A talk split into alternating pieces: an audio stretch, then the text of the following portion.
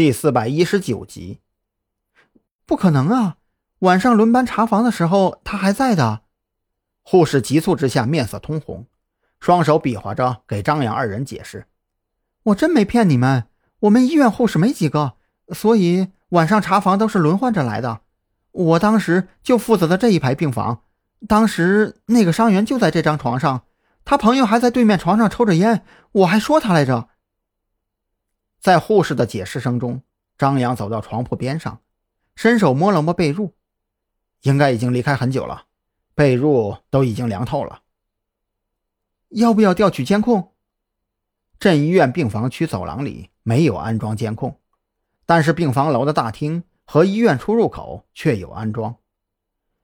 没意义，就算我们在监控里找到他们，又能如何？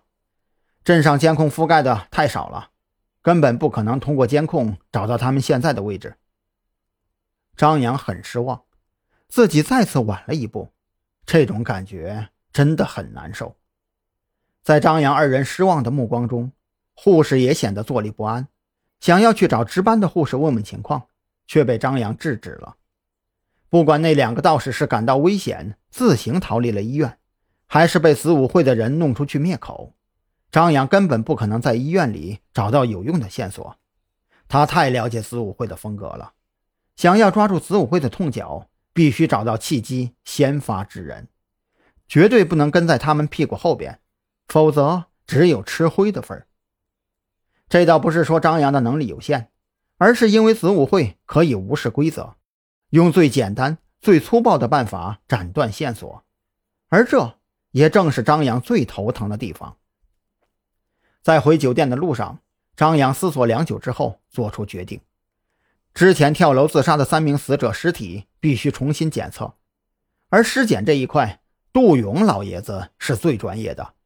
张扬有些信不过县里的尸检设备，只能给赵军打了个电话，看他能不能说服杜勇来一趟岭山镇，或者想办法让县局那边将尸体的血液样本送去临海市。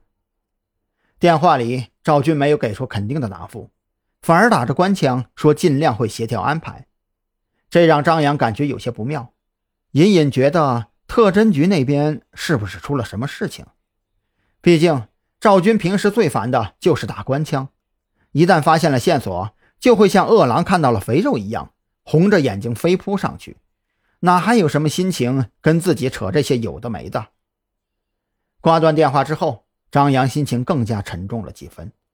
从进入岭山镇到现在为止，短短两天时间里。自己就已经目睹了三个人从酒店飞身跃下，其中死了两个不说，唯一活着的竟然还在医院失踪了。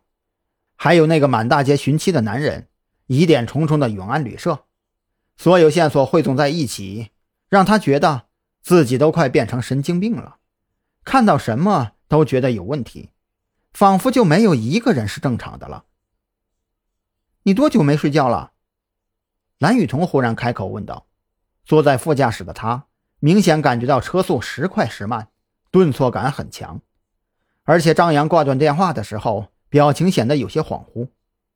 呃，也没多久，到现在为止，也就是二十多个小时吧。”张扬没当回事儿，跟赵军两三天不合眼比起来，自己这点时间算不了什么。